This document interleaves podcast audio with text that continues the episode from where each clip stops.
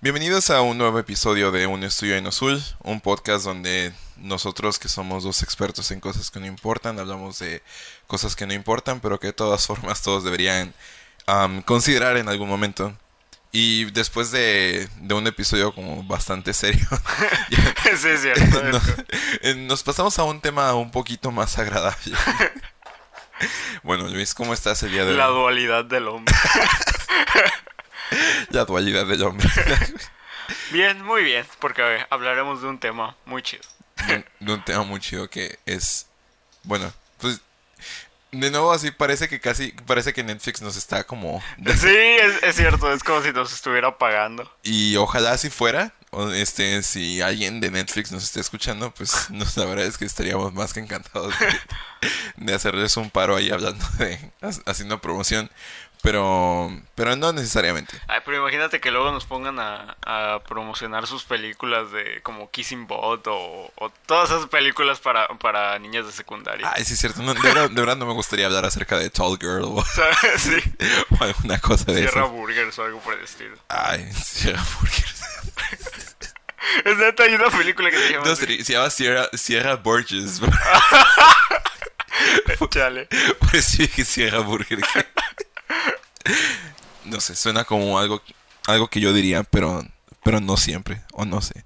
Pero bueno, el día de hoy vamos a hablar acerca de, de un programa que podríamos decir que salió hace poco en Netflix, pero que salió hace poco en el consciente colectivo de, de Latinoamérica. Sí.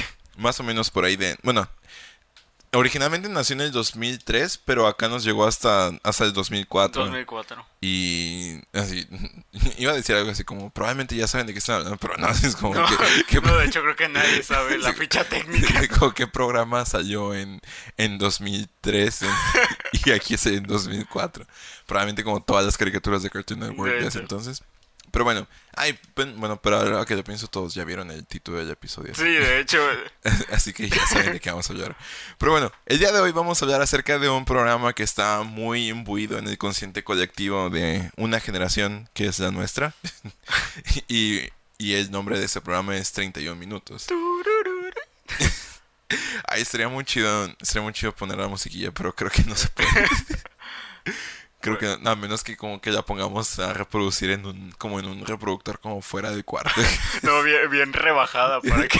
Ah, estaría bien chido rebajar el... Ok, bueno, entonces, para todas las personas que... Bueno, aquí creo que sí le doy chance a que las personas no sepan que es 31 minutos, Sí. porque...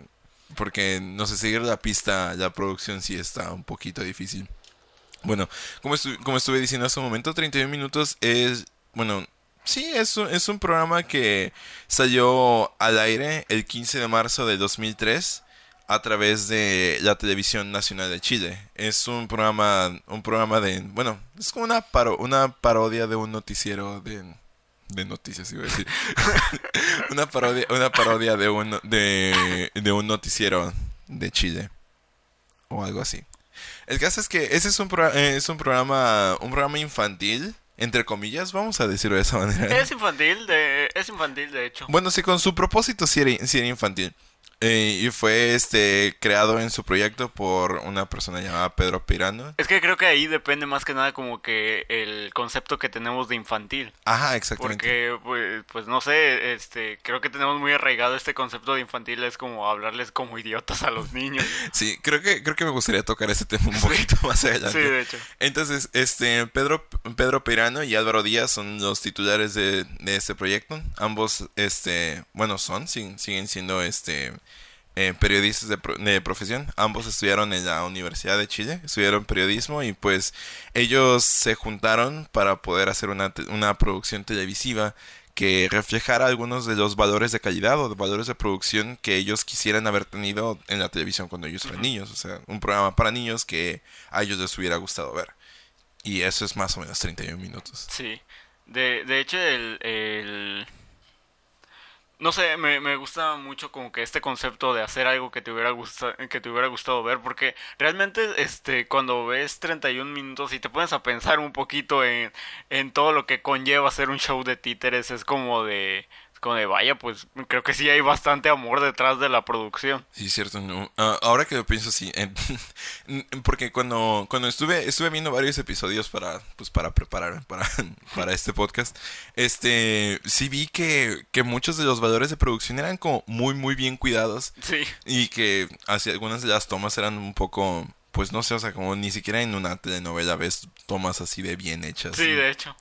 Pero de nuevo, o sea, eh, en realidad como estos sujetos que hicieron, el que tuvieron la idea original, pues son periodistas, sí, pero pues tienen mucho conocimiento, supongo, de, de como creación de televisión y todo lo demás. De hecho, ambos, ambos también se han dedicado al, ámbito cinematográfico. Y de hecho, y este, me parece que es Pedro Peirano, uno de los dos. Él este, escribió un guion para una película que se llama No que salió en el 2012 y esa película ganó ganó un Oscar como mejor película de, de habla bueno bueno o sea película extranjera pues. realmente no me sorprendería porque este pues bueno cuando pasamos a la música este vamos a profundizar un poco más en eso pero las letras de las canciones de 31 minutos están súper bien hechas o sea es como de, no sé, cuando, cuando escucho la letra de, de, las canciones y las palabras que usan es como de, wow, qué orgullo hablar español, no sé, es como, es como de esas veces que, que no aprecias tanto como que tu propio idioma porque, no sé, estamos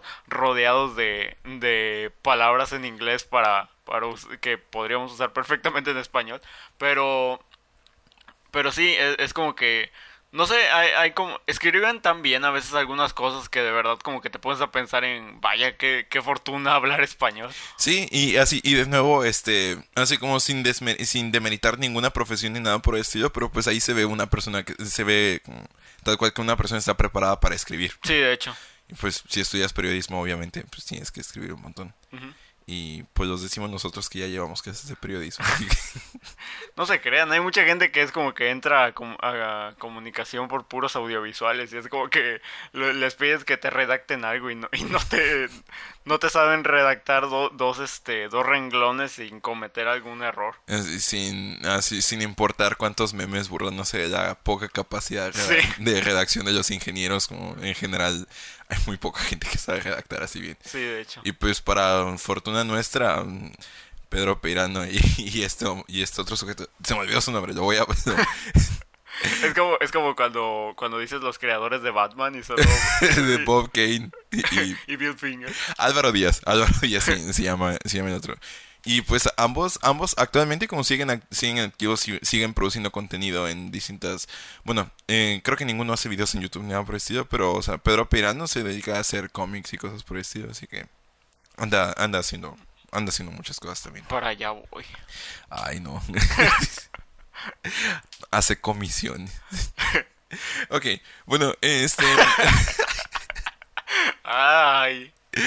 Pensé en algo muy feo, pero bueno, sigamos con, sigamos con el podcast. De hecho, este, justo hablando acerca de las comisiones, sin entrar mucho en detalles de ese mundo, justo como hace, como ayer me parece que vi un, una, una historieta chiquita de un hombre que se convierte en pañal. Así que yo pienso en eso, como que qué hace, qué clase de personas hacen esas comisiones. Es como, ¿no viste, ¿no viste una imagen que compartí que decía algo así de, de que un fan le había pedido a, a Butch Harman una comisión de, dibujar al señor Turner todo musculoso en, ropa interior y, y, ponían algo así de no sé qué es lo más extraño que Butch Harman haya accedido o que alguien le haya pedido eso. Sí, pero no, no estoy muy seguro de eso, parecía una, una exageración, pero Bro, según esto ya pagaron como 200 dólares por hacer Me parece que, fue una exageración, pero de verdad, este, como viendo el mundo de las comisiones de dibujos, como, no sé, no se me hace tan increíble. Pero bueno, para hablar acerca de 31 minutos y así como ya estuvimos alabando mucho la capacidad de escritura de los pues de los creadores y pues mucho de eso se refleja en el tipo de personajes que que pues participan en este noticiero. Sí, de hecho.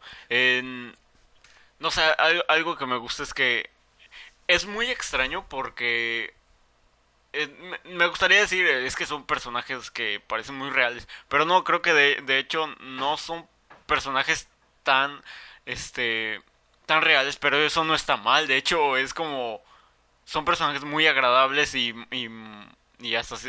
Y son muy extravagantes, pero no, no caen como que en la caricaturización, eh, no sé, estúpida que normalmente le dan a, a los personajes de, de no sé, de, programas para niños. Es como, no sé, son, son personajes que, que, tienen, tienen sus fallas y defectos, digo, que es un apostador, y este, y Tulio es un narcisista, es como de, y, y son este, pues las figuras que, que, de alguna manera mueven al show, y sin embargo, eh, todos tienen esta, esta clase de, de carencia, y sin embargo todos logran cooperar para, para un fin que es el producir un, noticiero lo cual creo que creo que este igual y sobreanalizándolo un poco creo que es una gran lección para, para la vida adulta.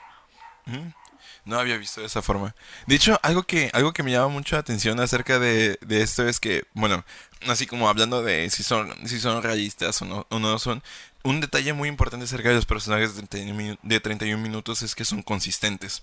O sea que que a pesar de que sean muy este muy histriónicos todos y, así, y así como son consistentes en sus en sus caracteres son consistentes en sus ideales y pues también en su forma de en su forma de ver las cosas Sí, de hecho, y pero pero es muy chido porque la trama está tan bien manejada que aunque conozcas bien a los personajes después de no sé, un par de temporadas y sepas cuál es el carácter de cada personaje, siempre como que hay una manera de, de sorprender al espectador de alguna manera o de hacer que, el espectador no se canse de los personajes.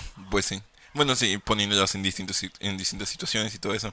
Y explotando al máximo, así como, todas las situaciones. Y creando nuevos personajes que... Bueno, es que ahora que lo pienso es eso. Muchas de las nuevas situaciones son introducidas por nuevos personajes.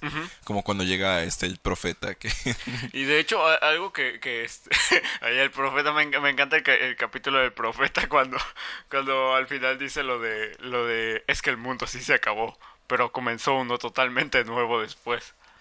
Y, y este, algo que me, que me que también que también creo que deberíamos de alabar mucho es el no sé la, la producción de arte que, que tienen porque o sea es como de si, si, se dan cuenta cuando, por ejemplo, cuando son las entrevistas de Mico el micrófono y, y cuando salen muchos personajes que no, no participan en el noticiero. Ah, exacto, pero no participan, pero, ahí están. Este, ahí están es como que incluso le, dan continuidad a todo eso. O sea, conoces a personajes que solo salen una, en una escena y este y es como, como muy chido porque, porque cada uno tiene como eh, narrativamente y artísticamente, o sea, bueno, plásticamente por así decirlo, o sea, están están dibujados o, fabricados. fabricados más bien sí fabricados de tal manera que no sé es como que son como que muy característicos y no, no son como títeres aburridos sino que Ajá, exactamente. están están muy bien hechos. Como Guaripolo como como Guaripolo exactamente. De hecho, a mí me, a mí me llama mucho la atención así, el, eh, también este, como la variedad de, de estilos que, así porque bueno, aquí este voy, a empezar las comparaciones. Como si los comparamos con otros, con otros shows de títeres, como por ejemplo con Plaza Sésamo, todos los personajes de Plaza Sésamo siguen un este un patrón. Ah, siguen un patrón, este, a lo mejor los que se salen un poco es como el Abelardo y cosas así. Ay, Abelardo me da miedo. ¿Por qué?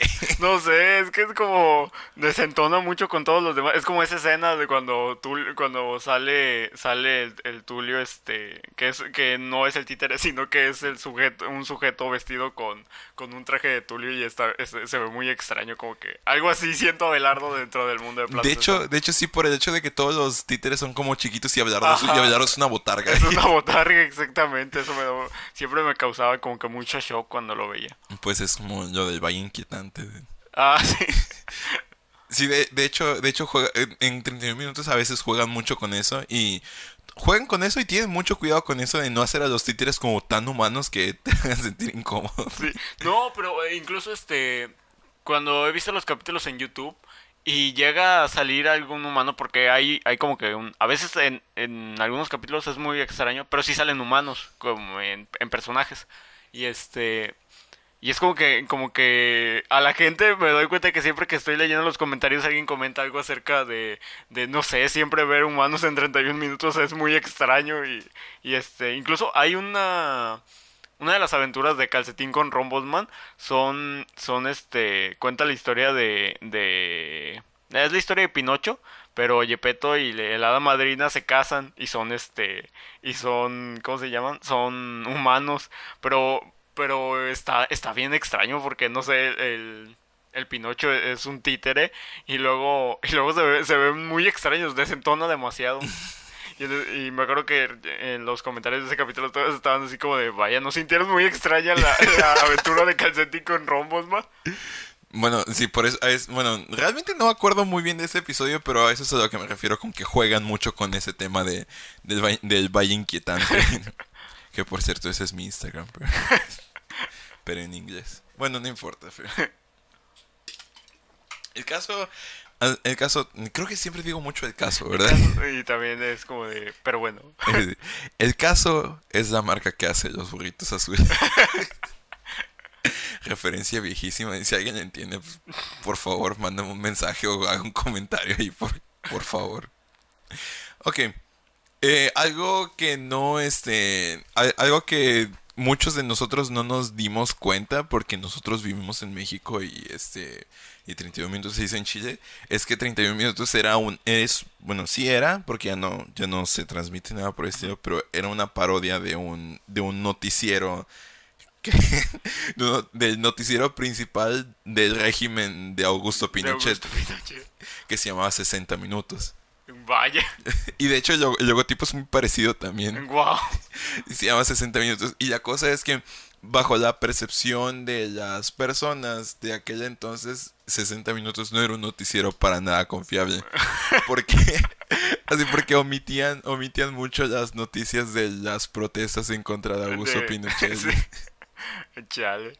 Vaya, no sé, es como no sé, es uno de, de esos este de esos elementos algo algo no creepy, pero casi como que muy, muy, muy curiosos de que aparecen en 31 minutos. Creo que más adelante vamos a hablar un poquito de, de como esos elementos tan, no tan característicos del, del, humor infantil. De hecho, algo, algo que hasta, que hasta, que hasta suena, eh, eso sí suena un poco más bizarro, es el hecho de que la misma televisora que produjo 60 minutos es la que produce 31 minutos.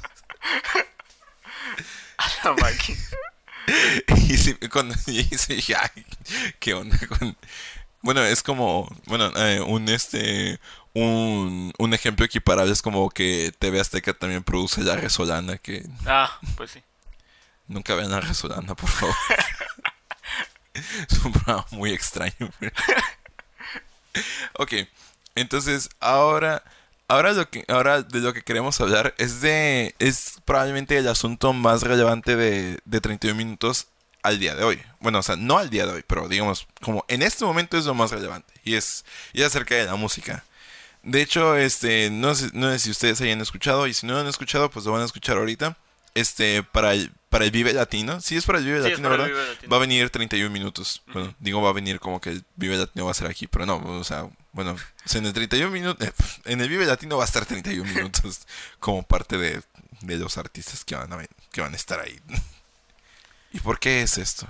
Pues porque ya, ya llevaban, este, pues una vez que termin que dejaron de emitir el show, pues este, ahora sí que, que los episodios pararon, pero la pero, pero digamos que la carrera musical del, del programa nunca paró, porque eh, en Chile y en, y en Sudamérica este, hacían giras y así. De hecho, hay una imagen que, me, que siempre es como que la veo, es como de, vaya, cómo me hubiera gustado estar ahí, que era en un auditorio de Chile, habían hecho un concierto de 31 minutos y, y, y en, en, ese mismo concierto, en ese mismo evento iba a ser un concierto de 31 minutos y un concierto con la banda sonora de Cowboy Bebop. ¡Qué onda!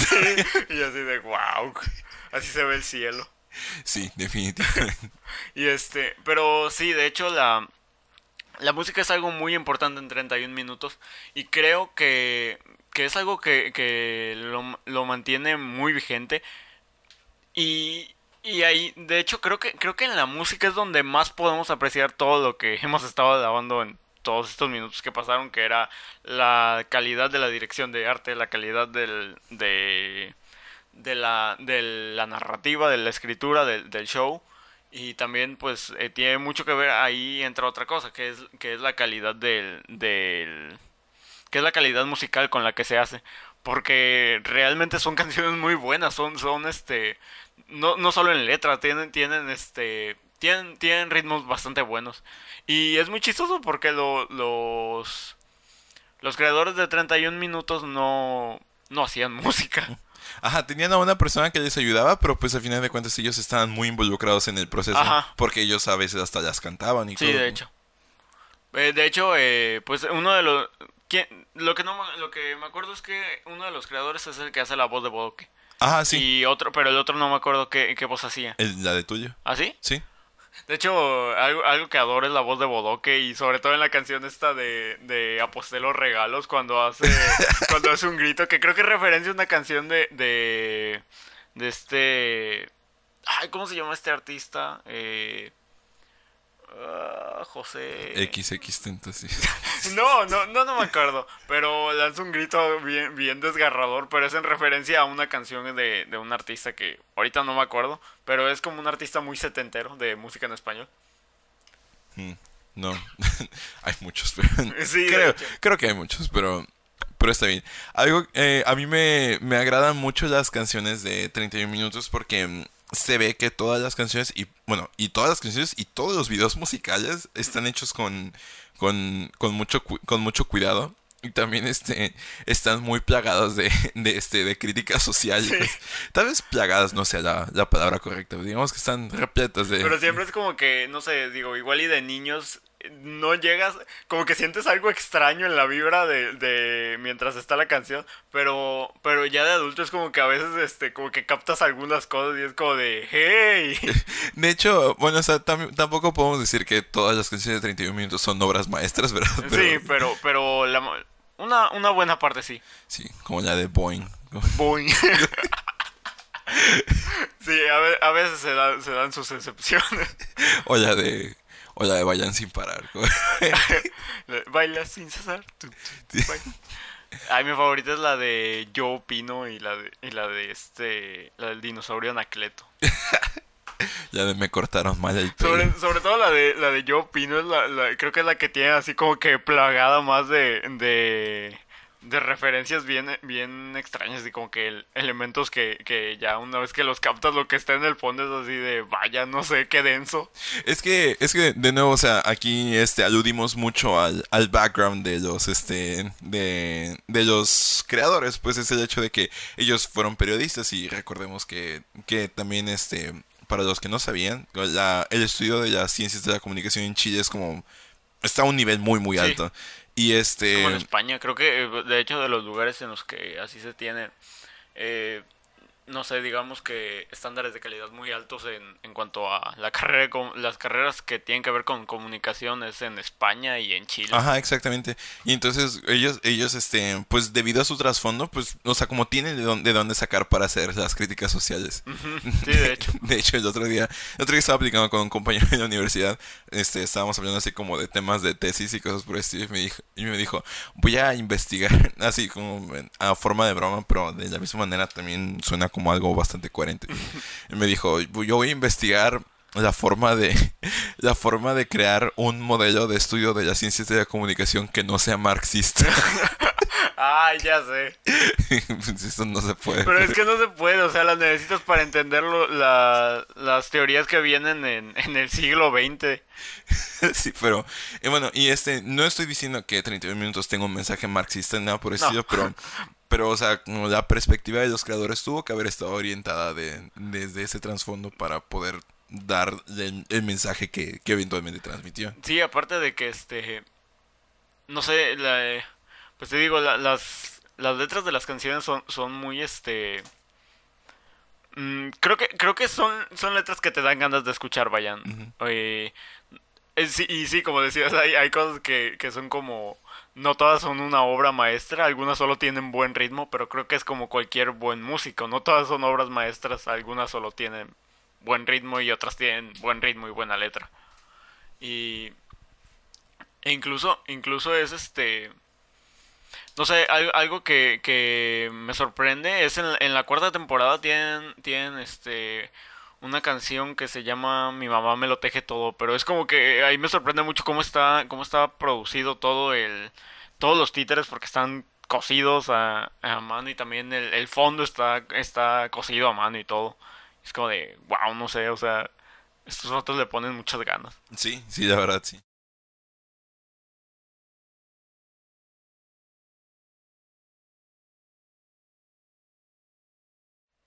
A mí me gusta mucho una canción que acabo de escuchar, eh, que es de la cuarta temporada, es la de, la de Son Pololos. Ah, ya. Sí, está, no sé si... No, pero esa no es de la cuarta temporada, creo que es ¿Ah, como desde la primera, segunda. es, que, es que yo no estoy tan seguro de eso porque, porque, o sea, porque las que yo vi en televisión fueron pues las primeras tres, tres temporadas, pero esta fue, la vi en uno de los episodios que me pasaste que era de la cuarta temporada. Ah, pues es que a veces reciclan este música de temporadas anteriores. Mm. Bueno, pero es que apenas ahorita vi el video completo y se me hizo se me hizo muy interesante. Sobre todo porque en mi memoria yo aprendí qué significaba la palabra pololo cuando tenía como 10 años. Vaya. Y, para ese entonces ya había creo que ya había terminado el ciclo de 31 de 31 minutos mm. en bueno, al menos ese primer ciclo que hubo. Ajá. Pero no sé, ya escuché y, y me gustó. Y una pregunta, ¿estás grabando? Sí. Ah. no, no, supe ni cuándo emprendiste la consola. La verdad es que ni siquiera la apagué. Ah, ¿no? No, solo la dejé. Ah, muy bien, está perfecto. Eh, estaba a punto de decirte, oye, ¿no crees que deberías de prender la consola y grabar lo que estás diciendo ahora mismo? Ahora no sé cómo voy a hacer para cortar todo No lo cortes, solo déjalo ahí. Sí, solo vamos a dejarlo ahí.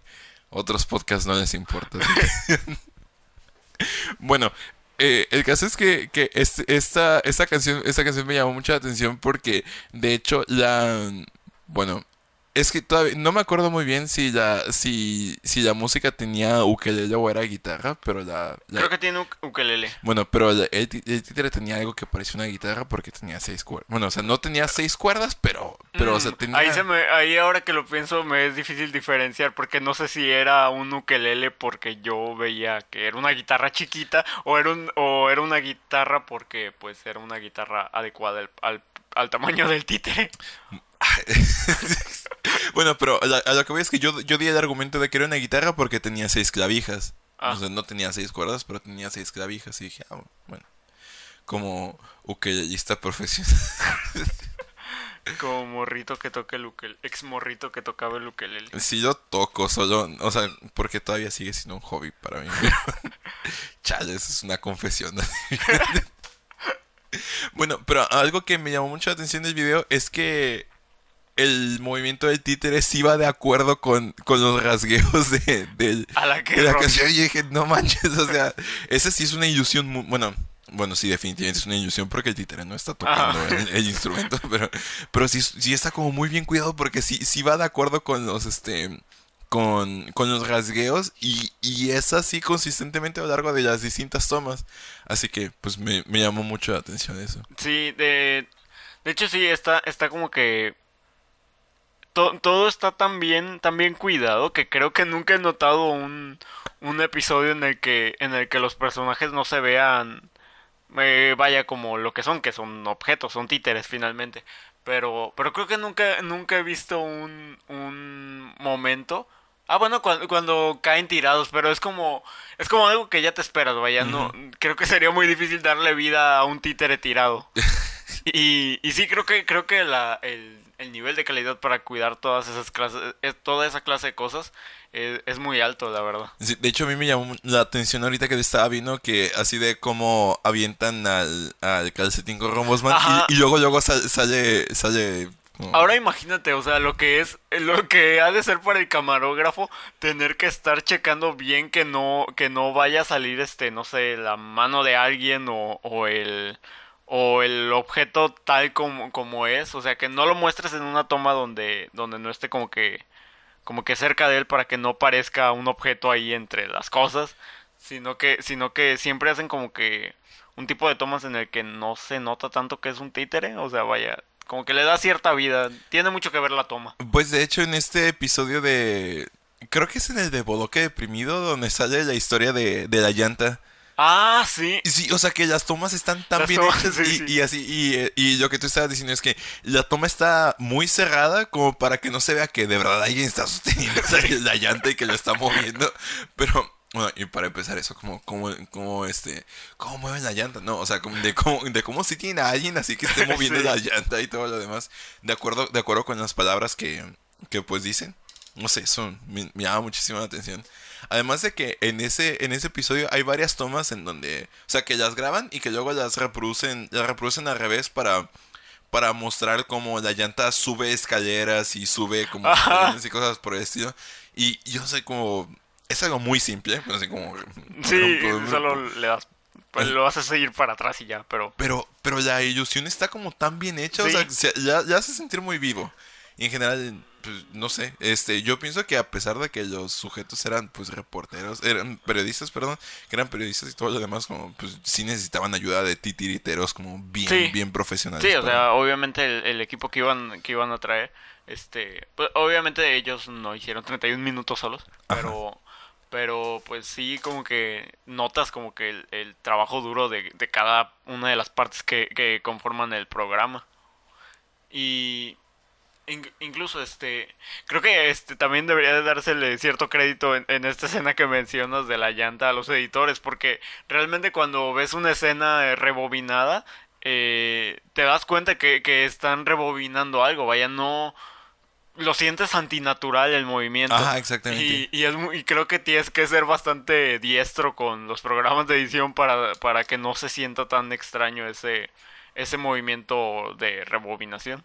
Sí, como el de, como en este, en el video musical de My Kind of Woman, donde Mac DeMarco se mete una caja. Ah, sí. Que, este- sí, que sí. también se ve muy bien, que... Por cómo está hecho. Pero bueno, ahora este, este, tú tenías, tú tenías como un par de puntos que, que, que deberíamos discutir acerca de, de- del impacto o de la influencia que tuvo 31 minutos dentro de, pues, de una generación, la nuestra. la, una genera- la generación deprimida. No, pero eh, fíjate que, fíjate que este, que siempre se me, se me ha hecho bien extraño cómo, no sé, cómo, cómo, cómo algo como 31 minutos salió de, salió de, De Chile. de Chile. Y bueno, ni tanto, porque la verdad es que Chile es uno, bueno, hasta, hasta antes de lo de las protestas teníamos así como que a Chile en un lugar de, de desde el- creo que de los lugares más estables en, en, en Latinoamérica. Ajá, además como recalcamos el hecho de que en cuanto a estudios de comunicación es de los mejores Sí. lugares donde puedes estudiar. Sí, sí, sí. Y este y creo creo que el- creo que antes de las protestas lo único que decíamos de Chile era como de hablen bien, pero pero fuera de eso, o sea, los veíamos como de como de chale, él, él quisiera tener mi, mi, mi tipo de modismos en español, pero yo quisiera tener su economía y, y, su, y su, nivel socioeconómico. Pero pero sí, y, y se, me, se me hace bien raro como algo de tanta calidad sale, sale de Latinoamérica un... Bueno, igual, igual eso es más propio de México, porque realmente sí ha habido programas que han hecho su luchita por tener como que contenido de calidad. Como Sabadazo. como, como, no, sí, como sabadazo. No, este... En México creo que es más predominante esa clase de esa clase de programas que realmente no aportan mucho a la televisión y, y ya lo ya lo denominamos como como la televisión pública. Pues, pues es que para que para que Paco Stañi dejara de hacer su programa sin nada, lo tuvieron que matar. Ay. Pero pero sí y y no sé, el el hecho es que se, se siente bien chido porque por una parte se siente bien chido que, que algo así venga venga de de países donde normalmente como que lo creo que los medi las las producciones que se hacen aquí casi siempre se quedan aquí. Y no sé no sé qué tan famoso sea 31 minutos en en otros países pero realmente realmente normalmente aquí es como que las producciones siempre son muy criticadas por porque pues son un refrito de algo casi siempre. Y no sé, esto fue algo que rompió muchos esquemas porque no no es este si de por sí es difícil hacer un programa un programa para para gente, no sé, adolescentes y adultos, este, para niños es algo súper más difícil, o sea, muchas veces más difícil. que, y hacerlo tan bien. que muchos estarían, estarían, este, estarían en desacuerdo con lo que tú dijiste de que es, de que es difícil hacer un programa para niños. Es que ahí entra algo. Hacer un programa para niños bien hecho es difícil. Ajá, es que ese, eh, el otro día estaba viendo un video acerca de... ese sujeto hace como análisis de, de música. Y entonces ella estaba diciendo, es que por qué eh, el análisis estaba dirigido a, los juguetes musicales para niños. Y diciendo que, y entonces como él argumentaba algo bien, este, como, yo no diría muy profundo, pero él estaba diciendo, es que los juguetes para niños no tienen, no tienen sostenidos, o sea, como no tienen estas medias notas. Y dice, pero es que eso es bien, bien dañino, porque sin sostenidos no tienes la posibilidad de hacer, de hacer este, tanta, o sea, como no tienes tanto espacio creativo para hacer música. Entonces él, este, él desviaba su análisis a, a los, este, a los, como a las canciones que normalmente se le ponen a los niños y que son canciones que estructuralmente llegan a estar mal hechas. Sobre todo así como videos, este, videos de, de YouTube que tienen que El pollito pío. Ah, ok. sí, ok, vamos por ahí. Son este, son este producciones disonantes y que estructuralmente, o sea, en, estructuralmente en cuanto a música son muy débiles, no están bien hechas. Entonces él eh, empieza a decir es que estamos subestimando la mente de los niños porque pensamos que como ellos no pueden criticar o no pueden hacer un feedback efectivo, entonces como no importa lo que se les dé. Pero es que los niños tienen esa capacidad bien grande de absorber todo el conocimiento que se les da. O sea, ellos aprenden a hablar en, en, un, en un par de años y, o sea... Pues sí, digo, es como de... Eh, ¿a, quién va a ser más difícil enseñarle a leer? ¿A un niño de 5 o 4 años o a un, o a un adulto? Obviamente siempre va a ser mucho más difícil al adulto. Ajá, y entonces como los niños tienen esta gran capacidad para adquirir conocimiento y para asimilarlo, para abstraerlo, todo lo demás, porque durante ese tiempo sus cerebros son como esponjas, están captando todo. Entonces él decía, es que, bueno, eh, este sujeto es como empezaba a decir, es que por eso es que tenemos que educar musicalmente a los niños para que, porque ellos tienen la capacidad de aprender musicalmente desde ese entonces. Entonces, regresando a nuestro, a nuestro tema, eh, 31 minutos es uno de esos programas infantiles que son hechos bien y que no nada más porque son para niños se deja así como así como así que es lo que pasa con muchos con muchos este, con mucho contenido para niños como solo se hace un, como cosas de colores y animaciones animaciones medio mal hechas y pues luego ahí, ahí y o sea ¿no, no te parece curioso porque digo creo que creo que este en general la, la media del Vaya, no, no sé cómo estructurar esto sin sonar como de. Sin sonar como de. Soy, yo, yo soy el superhombre y ustedes son, son las ovejas que siguen el rebaño. Pero. Pero la media de personas casi siempre consume cosas basura. Y. Y no sé, este, igual y no sería tan descabellado que, que mucho de, de esto sea en base a las cosas que, que, pues, no sé, consumimos de niños. Y, Y no sé, tampoco, tampoco es como, como que crea en, esto de, de, hay que ponerle Mozart a tu hijo para que, para que crezca más inteligente. Aunque creo que hay estudios de eso, pero no estoy muy al tanto de, de qué tan verídico sea. Bueno, o sea, no es que, no es que sea falso, pero es que mm, tiene que ver con, con, con lo mismo que estamos diciendo. En tanto expongas a un niño a contenidos más complejos, entonces más fácil para él va a ser este abstraer información de situaciones complejas presentadas en, en medios y cosas por el estilo. Por eso es que yo valoro, yo, pues sí, valoro mucho el trabajo que hace Pixar en hacer películas animadas que son, que están, que son complejas, que, bueno, son complejas en relación a tal vez a otras películas como creadas para niños, que son complejas, que tienen este tramas, que tienen tramas este bien estructuradas, la mayoría, y este y que aparte tienen estilos de animación variados que de alguna manera a los niños les son es, es un desafío para los niños el poder abstraer todas las situaciones, por ejemplo, no vayamos tan lejos como en Toy Story que tenemos que los personajes son muy muy variados las texturas de los personajes son muy variadas es como cómo hago, cómo hago la, la, ¿cómo se llama? La reconciliación de que todos estos personajes están interactuando entre sí. Era como, como este, como Monsters Inc. Ajá, exactamente, así como Monsters Inc. que todos, todos los personajes me acuerdo están que, muy, tenía, muy que tenía el DVD de cómo se había hecho la, la producción de, de, pues de Monsters Inc., ¿no? Y este, y a la máquina solo decía, chale, pobres animadores, o sea, tener que, tener que, que animar pelo por pelo de Ajá. sol, y es como de, no sé, no, no parece, no parece tan divertido Pixar ahora. Ajá, entonces, este, este es como el gran esquema de las cosas. Y de acuerdo con lo que tú estabas diciendo acerca de poner los monsters a los niños. O sea, no lo va a hacer más inteligente, pero le va a brindar más herramientas para poder comprender música más compleja más adelante. Y, y pues, por ejemplo, el...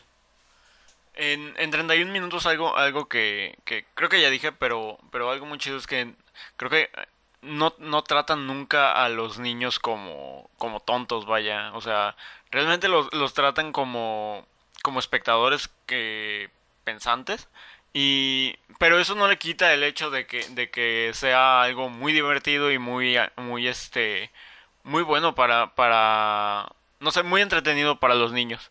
Y algo, algo que, que quería mencionar era acerca de, de, no sé, de, del, de lo valioso también y lo extraño y lo valioso que es eh, un personaje, un, un, un show como 31 minutos en estos días. O sea, que digo, ¿qué otro, qué otro show de, de marionetas conoces que sea como que tan popular en estos momentos como para que esté en boca de, de no sé, vatos de 21 o 22 años como nosotros?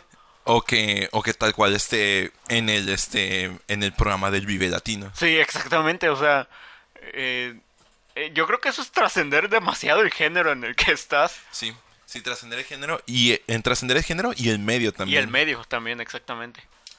Y este, y bueno, o- otra cosa que, que no lo anoté en, la- en las notas, pero sí me gustaría recalcar es el... Es, es la actuación de voz del- de, lo- Sí, de los actores es de- que, que hacen 31 minutos. En especial la, la voz de este... Ay, ¿Cómo se llama el, el patillo este de los creadores que hace la voz de Bodoque? Ah, este Pedro Peinara. ¿Pineiro? ¿Pineiro? No, eh, no, no es Piñera.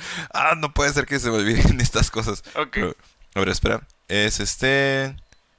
Eh, Pedro Pe- Peirano. Pirano, ok. Peira. Este, me, me gusta mucho la voz que, que hace de Bodo, que es como demasiado característica. Y realmente, este, a mí me sorprendería demasiado ver que alguien pudiera imitarla. Porque no es como, no es como la voz de Homero Simpson, que es como que tienes unos 30 videos en YouTube de gente imitando a Homero Simpson. Sí. De verdad, creo que es una voz demasiado característica para un personaje. Y, e incluso este, la voz de, de Juanín, de Tulio, son, son voces demasiado características. Algo que, algo que me llama la atención acerca de la voz de, de, de, de, de Bodoque es el hecho de que, a pesar de que es una voz muy neutra, no, de- no pierde el acento chileno. Ajá, exactamente. Y yo creo que, bueno, al menos para mí eso es lo que, lo que lo haría más difícil de interpretar, o sea, como tratar de, de asimilar el- el, el acento. Incluso la... es como lo que mencionaba hace rato de, de que teníamos este rollo de, de habla bien Chile. Este... e- Es, es muy, es muy chido porque usan modismos y cosas que, que pues son eh, palabras de Chile, ¿no? Pero, pero como que las usan en contextos tan, tan populares que son fáciles de, de asimilar a lo que se está refiriendo. Es como lo que contabas hace rato de, de cómo, cómo recordaste haber aprendido la palabra pololo sin, sin saberla. Ajá. La palabra polo está muy chistosa. Yo, yo recuerdo que la... Bueno, e- eso lo contaré más adelante cuando, cuando contemos nuestra experiencia. Ok. Entonces, ah, me mandaron un mensaje que no quiero contestar ahorita. bueno, oh, Cállate, estoy haciendo. ¿Qué no ves que estoy tratando de hacer mi podcast? la verdad es que como que sí siento ganas de, de decir algo como eso. Pero bueno, no vamos a hacerlo. No, vamos a tratar de ser civilizados todos. Bueno, el caso es que... Ay, otra vez diciendo. El caso es que... ah, ay, Bueno, de hecho yo también hace rato estaba notando que yo digo mucho, de hecho. por, an- por ahí comenten qué cosas decimos muy a menudo. Tal vez decimos mucho lo de sociedad. So- ah, otra cosa que estaba pensando. No hemos dicho sociedad. Sí, creo que no hemos dicho sociedad en todo el capítulo. Bueno, ya lo acabamos de decir. Y po- ni posmodernidad. Pues es que creo que creo que en, eh, en es- en este ámbito no se presta. Solo dijimos crítica social, pero, pero nada Ah, más, no, dijimos sociedad. Pero bueno, eso no importa.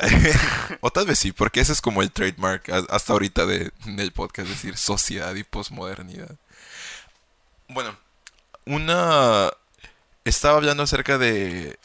Hay, hay algo bien chistoso acerca de la forma en la que ellos utilizan palabras que, que a veces hasta parece que las utilizan con el objeto de enseñarte qué son.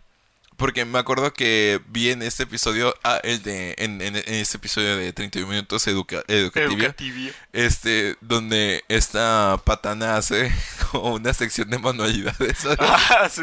Y entonces va como agarrando muchas cositas y va diciendo el nombre de las cosas y utiliza como pues los nombres de los nombres que se les da en Chile a estas cosas y me pareció muy interesante ver la manera en la que se ilustra el- el significado.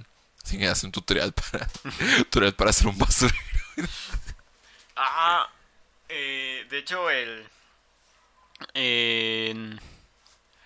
al- algo que, que también, también me, Bueno, esto debería de ir más como que en la, en las- en la experiencia viendo 31 minutos, pero lo voy a adelantar un poco. Algo que, que siempre, siempre he querido eh, aplaudir mucho es la... Es una nota verde. La nota verde de, lo- de los perros callejeros está así bien. No sé, es cuando la vi realmente me, realmente me, me conmovió mucho. Y bueno, sí, supongo que en parte tiene que ver el hecho de que, de que, pues, no sé, tengo muchos animales y, y supongo que, que soy bastante sensible a esas cosas. Bueno, todos somos bastante sensibles Ajá, a los sí, animales más que a las personas. Es que las personas, Las- debe- los humanos deberían ser exterminados. Bueno, pero, pero el punto es que, o sea, ¿cómo algo puede estar tan bien escrito como para que conmuevas a alguien de 22 años y que esté en un programa para niños. y que esté en un programa para niños? O sea, no quiero imaginarme lo...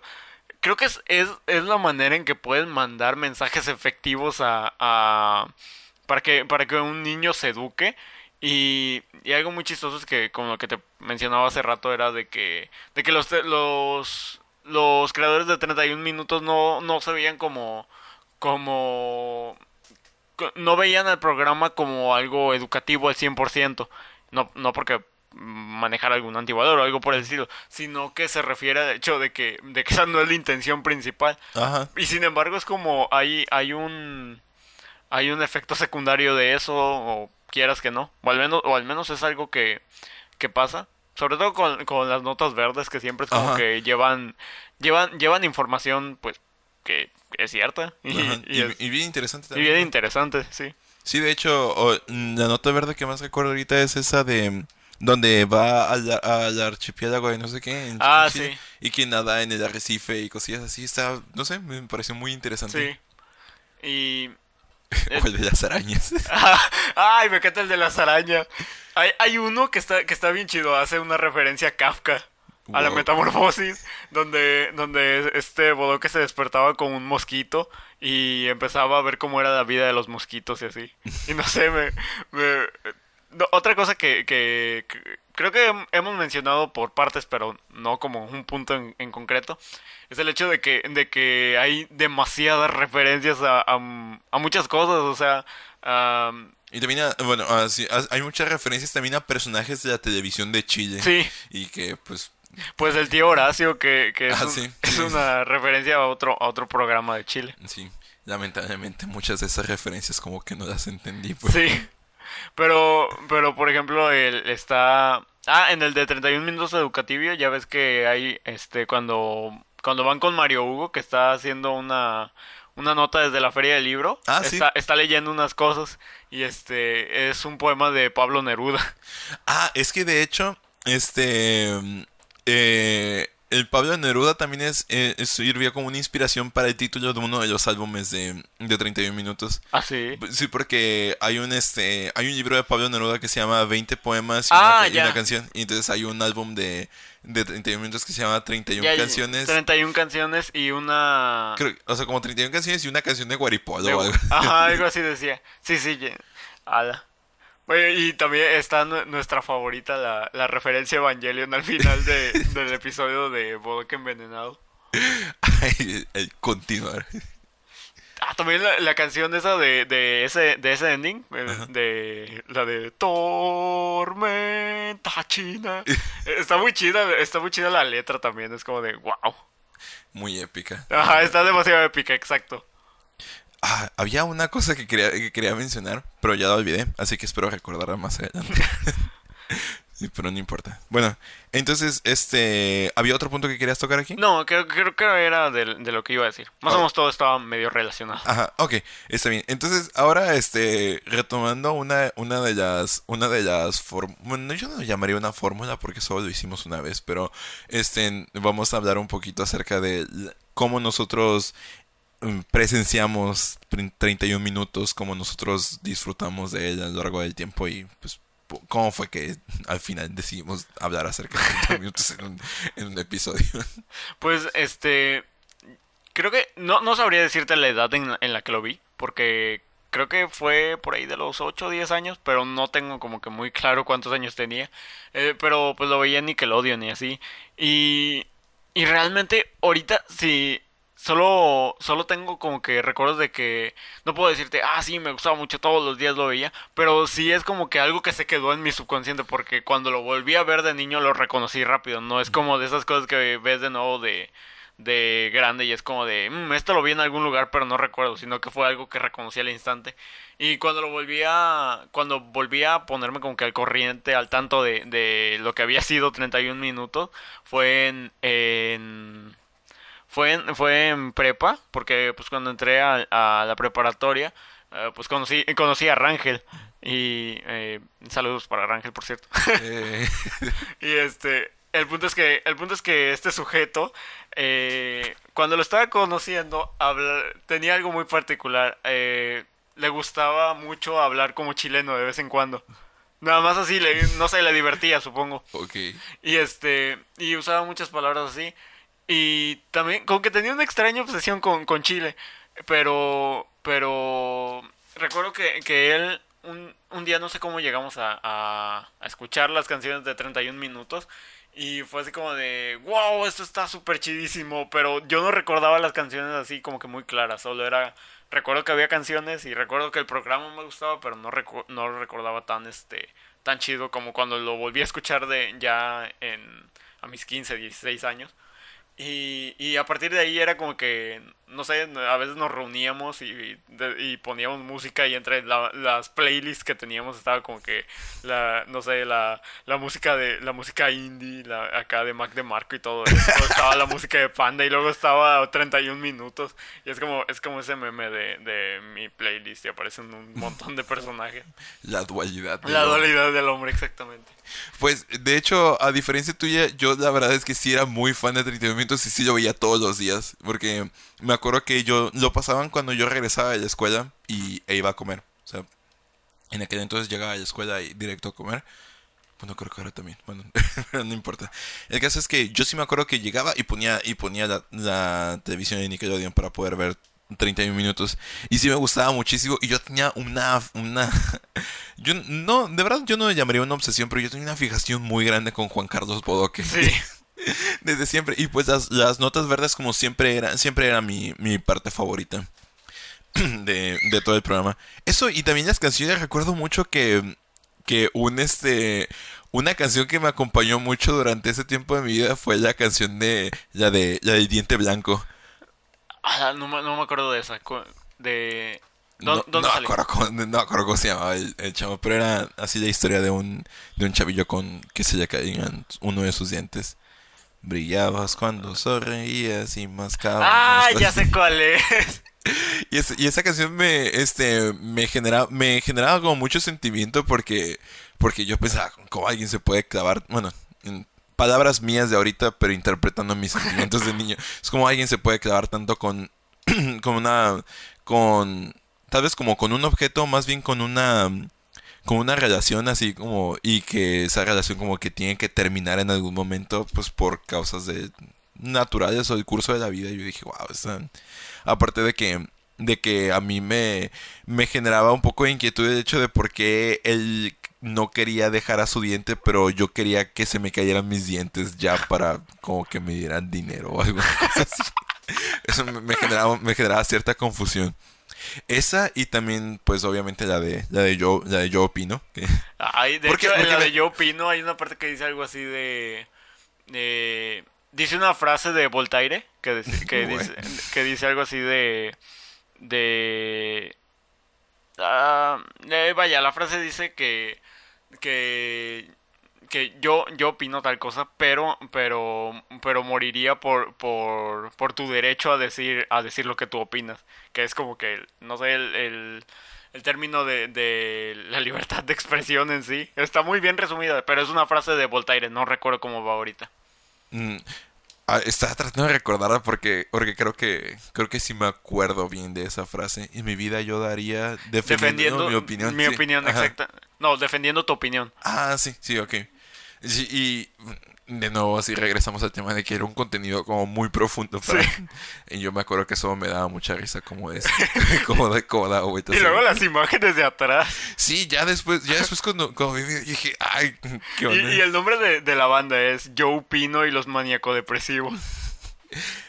Hablando de eso, me acordé, me, ahorita me, me acordé mucho de, de esa parte del episodio de Bodoque, Bodoque Deprimido, de cuando, eh, cuando el balón bombola dice, en mis tiempos no había depresión, en mis tiempos no había depresión, ni amigos, en mis tiempos no existía depresión, ni los amigos, ni el océano Atlántico. Ah, también, de hecho, otra eh, eh, en el episodio de Bodoque Deprimido también hay una referencia a, Herman Hesse, concretamente al, libro de, de Lobo Estepario. Ah, sí, dice, me he convertido, en, un lobo estepario. Pues dice todo un diálogo bien chido que no me acuerdo y luego dice, y termina con eso de me he convertido en un lobo estepario. Así que váyanse, algo así dice. me acuerdo que también este, a mí me genera, eh, había un episodio bien extraño que era donde, donde llegaba un gurú al, al programa. Nah, sí. Y, que, y que él les hacía que que le dieran todo su dinero. Sí. Y que, y que luego él se escondía como en el sótano o algo así. Y, y bueno, y que él se escondía en el sótano. Y luego este llega eh, eh, todos ellos como que entraban en razón y decir como esto no puede esto no puede ser y algo así. entonces llegan entran al eh, entran al sótano donde está escondido este sujeto con todo su dinero. Y me acuerdo que esa parte a mí me daba mucho miedo porque porque cuando llegaban como que todos se asustaban nada más y luego nada más allá un primer plano de, de títeres diciendo ah y, y, salía como humo a los lados y a mí me daba muchísimo miedo porque no sabía qué estaba pasando y el capítulo termina ahí o sea realmente no explican qué era lo que estaba pasando solo, como terminaba terminaba ahí de manera muy abrupta y a mí me daba mucho miedo. Eh, también también este en eh, es como, como en este capítulo el de el de Bodoque envenenado cuando me da mucha risa cuando dice lo de no quiero partir de este mundo sin haberle dicho una palabra a cada uno de mis amigos. Tulio, papanata. y así se van con está muy chida esa parte. Y de nuevo, este, este ya es como un, como un, este, un chiste muy repetido entre nosotros, pero de verdad tengo que mencionar cuando sale Dios. ah, sí. Sí, este, o sea, obviamente ustedes no lo saben, pero entre las conversaciones de Luis y yo, y entre todos los, mm, como nuestro grupo de amigos, yo tiendo a citar mucho esa, esa, esa, esa parte donde, no, de tuyo le dice, pero es que no puede, es que no, usted no puede, no puede decir que, que es Dios, dice, dice, no, ¿Cómo dice? Ah, no me acuerdo bien qué era lo que. Ah, en ese capítulo hay, hay, este, hay una escena bien, bien bizarra que me da muchísima risa cuando dice lo de, lo de quieren que les demuestre que soy Dios. Ah, Voy a cumplir. Ah. esa, esa, parte donde dice, ¿usted está diciendo que usted es Dios? Sí, creador del cielo y de la tierra. Y puede hacer todos los milagros que quiera. y, luego, dice lo de, lo de, lo de, y para que, y para demostrarlo voy a cumplirle su mayor deseo. ¡Pum! Y luego los vuelve rubios y dice lo de ¡Wow! ¡Soy rubio! Bueno, yo estaba pensando que ibas a decir esa parte donde, donde dice, dice y se los voy a demostrar. Y, los convierte a todos como en sus actores de, ah, en sus actores de voz. Y está muy. Está, sí, eso está bien bizarro. Sobre todo porque no sé, este, en general, como regla general, los actores de doblaje no se ven para nada como tú te imaginas que se ven. Pero yo me acuerdo que vi al actor de doblaje de Juanín y se veía exactamente Sí, igual que como sí, yo sí. me imaginaba. Ay, eso, eso, eso, no sé, como que se- sentí mucha empatía en, en ese, en ese momento. También la, la actriz de, de Patana, como que de alguna manera siento una vibra muy similar con el personaje. No es, no es como que. Vaya, solo sale como tres segundos, pero, pero sí siento como que. No lo siento tan disruptivo como, como otros actores de doblaje con el, con el personaje. Como Mario. Castañeda. Ajá. Sí, de hecho. Bueno, ah, y la razón por la que me reconecté con 31 minutos es porque me acuerdo que creciendo, aún ya cuando no estaban pasando, esta- se quedó como mucho en mi, en mi inconsciente, de nuevo por ser un programa que, o sea, a lo mejor de niño no sabía mucho acerca de periodismo, bueno, no sabía nada acerca de periodismo, no sabía nada acerca de como de cámaras o de tomas y cosas por el estilo, pero que, de nuevo, o sea, un niño a pesar de que no sepa nada de esas cosas, si ve algo bueno, como se le va a quedar Sí. y se, y se va a quedar con, se va a quedar con él como, pues por mucho tiempo. Entonces me acuerdo que, de hecho, fue hace un par de meses apenas que la página de Facebook de 31 minutos empezó a cobrar como mucha, como mucha Sí. popularidad con su actividad, empezaron como a compartir segmentos de episodios y todo lo demás. Y de nuevo ahí fue cuando me topé de nuevo con episodios que vi cuando era niño y dije, ah, esto es muy extraño. o sea, es muy extraño el hecho de que los pueda disfrutar ahorita porque sí tienen mucho, mucho que ofrecer. Y me acuerdo que, que, bueno, particularmente el de Bodoque deprimido. A mí también me encanta ese episodio. Es mi, es mi episodio favorito. Yo, la verdad es que no estoy muy seguro de cuál sería mi episodio favorito, pero un fuerte contenedor sería, sería Sí. el, el de Bodoque deprimido. De hecho, ah, ¿sabes algo que me llama mucho la atención? Y no sé si es parte de que, de que la tele... Igual... Es que no sé, porque no sé si, eh, si, si era en parte que la televisión no tuviera como que tantas restricciones y que no existieran las redes, bueno, no existieran las redes sociales como las conocemos ahora Ajá, para, sí. para que hubiera tanta crítica acerca de eso.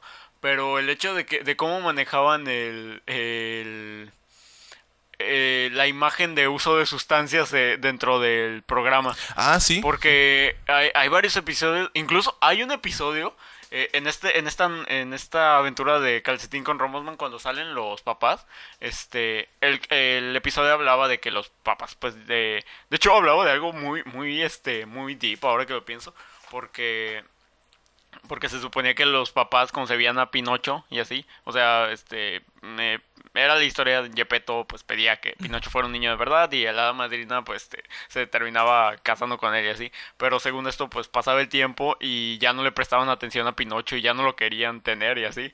Y era como. Y los papás, este. O sea, cuando están ahí, cuando muestran a los papás ya después de que, que están en ese estado, está. La, la mamá te está, está fumando y el papá está con. Creo que está con una cerveza. No se ve, no se ve así como que explícitamente. Pero, pero vaya, se, se da a entender. Y, y también en el episodio de Bodoque deprimido sale Bodoque con un cigarro todo el tiempo. Ajá, sí, trae un cigarro y, todo el y tiempo. en el de 31 minutos educativo cuando sale con Ah, sale la- con una pipa Ah, también. sale con una pipa. Y vaya, no sé, o sea, se me, se me hace muy curioso. No, no, para nada creo que, creo que esté mal. Es como de. Si, si algo yo defiendo mucho es que. Es que realmente quien. quien quien no tiene la, la capacidad para distinguir de, de la ficción y la realidad no debería de consumir ficción. Deep. Deep. Sí, no. De hecho, eso, este. Me, me acuerdo que, que. que lo vi recientemente. Así como que. di- es como cuando piensas algo y luego lo ves reflejado en, un- en alguna obra. Lo vi en, en un cómic del creador de. No sé si lo conozcas, de- es del creador de. De este. Invasor Sim. Ok. Eh, no, no sé quién es, pero, sí- pero sí de- sé quién pero, es. pero es un, es un cómic muy, este, muy edgy, está súper edgy. Es este, Como The Voice. Más o menos, no, no, no, no, no tanto, eh, no va por ahí, pero No. tanto, no va por ahí, pero, pero es algo que, que no, no es para, para niños y creo que tampoco para adolescentes. Se llama Johnny el maníaco, el maníaco homicida. Ok. o sea, desde ahí lo ves.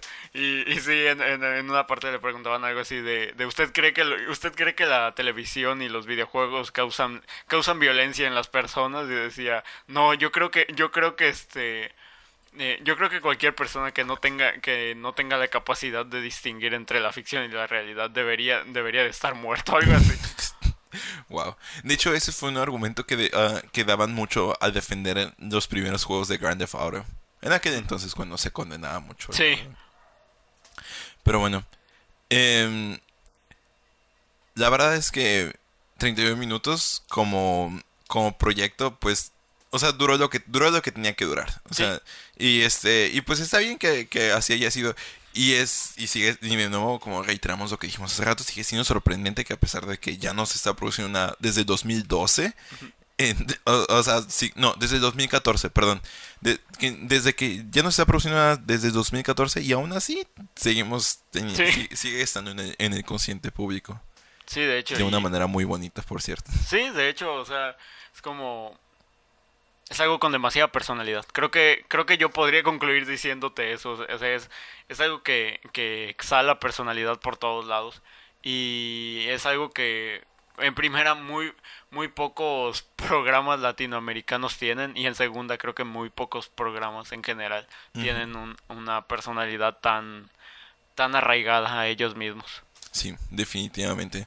Y pues, no sé, a mí, y como al retomar, al retomar este, la idea de, de 31 minutos como un programa y ver así un poco la historia de los creadores y todo lo demás, pues al final de cuentas me sentí muy identificado porque, o sea, eh, algo en lo que estamos de acuerdo es que 31 minutos era un, eh, era un programa que estaba adelantado a su tiempo. Sí. Porque mucho del humor que se ocupaba en aquel entonces es un humor que ahorita está muy muy presente en muchos medios, que es como el humor absurdo y, cos- y cosillas así. Y, y este, no sé, me hace sentir bien que, que no sé, alguien con ah, dos personas con una con una carrera que está como tan relacionada con la nuestra como se hayan decidido hacer como un proyecto. Sí, de este, hecho, así me hace no arrepentirme de haber estudiado comunicación. Ajá, definitivamente. Pero bueno, ¿hay algo más que, que sea necesario decir acerca de 31 minutos? No, creo que no creo que todo esté dicho, pero creo que hemos dicho bastante ya. Ajá, definitivamente. Y creo que lo único que podríamos decirlo eh, eh, decir es pues vean 31 minutos si pueden. Si, si pueden vean véanlo ahorita que, que es- si lo vieron de niños, les recomendamos que lo vean ahorita más de grandes y creo que eh, lo más probable es que les siga gustando. Ajá. Y si no, pro- aún, y si no les gusta, pues al menos yo creo que no lo van a considerar algo molesto como cuando ves algún programa infantil y es así como de, ya cállenlo, por favor. sí, sí, definitivamente.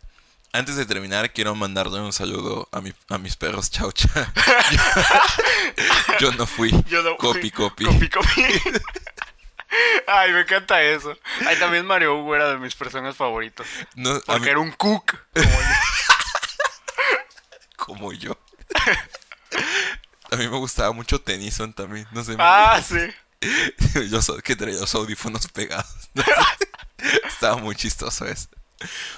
Pero bueno, hemos llegado al fin de al fin de, de este episodio y les agradecemos muchísimo por pues por estar con nosotros hablando de hablando de un poco de nostalgia, supongo yo. Sí. Bueno, quizás no estuvo tan enfocado en la nostalgia como pudo haber estado. Sí, de y, hecho. y pues estuvo estuvo mejor así. Y como siempre, les invitamos a seguir a seguir las redes del podcast. Estamos como un estudio en azul en Facebook y este en Instagram como estudio, arroba estudio en azul separado por guiones bajos. Y pues ya, este les agradecemos de nuevo por su por su tiempo, por habernos por habernos escuchado. Y pues les invitamos a que puedan compartir esto con otras personas y que le puedan es la primera vez que vamos a decir eso. Que ya puedan dar clic al botoncito de, sus, de, de, no sé cómo, de seguir en, si nos están escuchando en, Spot- en Spotify o en cualquier otro lugar, como pues para que les puedan seguir llegando las notificaciones cada vez que subamos, cada vez que subamos un episodio, que de nuevo ya los estamos subiendo cada lunes, así que cada lunes sin falta van a tener un episodio de un estudio en azul para que lo puedan disfrutar y que lo puedan compartir con las personas que les caen bien y con las personas que les caen mal también, supongo, supongo yo. Así que pues hemos terminado. Y de nuevo, yo soy Gabriel. Y yo fui Luis. Y esto fue 31 minutos en un estudio en azul. Bailan sin cesar. Bailan sin cesar.